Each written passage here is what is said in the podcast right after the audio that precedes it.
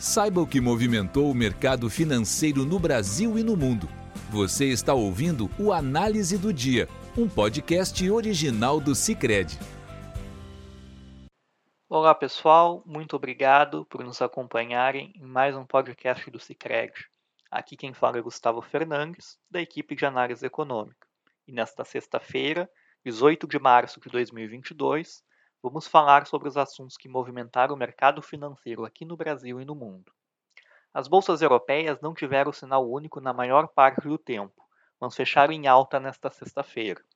Na Bolsa de Londres, o índice FTSE 100 fechou em alta de 0,26%. Já o DAX em Frankfurt subiu 0,17% e o CAC 40 de Paris registrou ganho de 0,12%. Com isso, o índice pan-europeu Stock 600 fechou em alta de 0,91%. As bolsas americanas também fecharam em alta no dia de hoje, com o Dow Jones avançando 0,78%, a Nasdaq subindo 2,05% e o S&P com alta de 1,17%. O juro da T-Note de 2 anos subiu a 1,94% e o T-Note de 10 anos recuou a 2,15%. Estiveram no radar dos investidores tanto os desdobramentos da invasão militar da Rússia na Ucrânia, quanto a divulgação de alguns indicadores. Na agenda europeia, o déficit comercial ajustado da zona do euro recuou a 7,7 bilhões de euros em janeiro. Em dezembro, ele havia sido de 9,7 bilhões de euros. Além disso, foram monitorados os discursos de dirigentes do Federal Reserve, o Banco Central americano, pelas implicações globais dos juros nos Estados Unidos. Diretor, diretor do Federal Reserve, Christopher Waller, defendeu um processo mais agressivo de aumento de juros no início do ano, com um ritmo mais moderado no segundo semestre. Para Neil Kashkari, da Distrital de Minneapolis, caso a pressão inflacionária perdure, o Banco Central americano pode ter de agir mais agressivamente. Já James Bullard, da Distrital de St. Louis, explicou seu voto divergente e defendeu que a taxa de juros supere 3% neste ano para conter a inflação.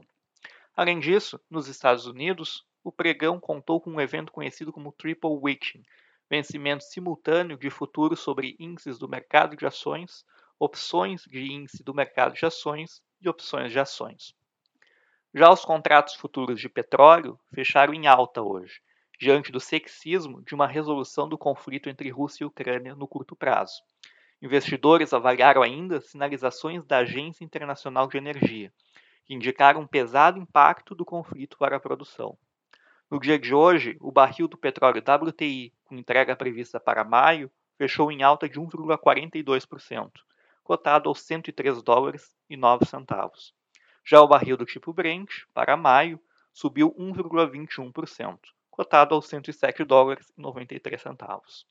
Além disso, tivemos decisão de política monetária por parte do Banco Central da Rússia, que decidiu manter a taxa básica de juros em 20% ao ano, depois de ter aumentado de maneira extraordinária a taxa de 9,5% para 20% no final do mês passado, em meio aos desdobramentos econômicos da invasão do país à Ucrânia.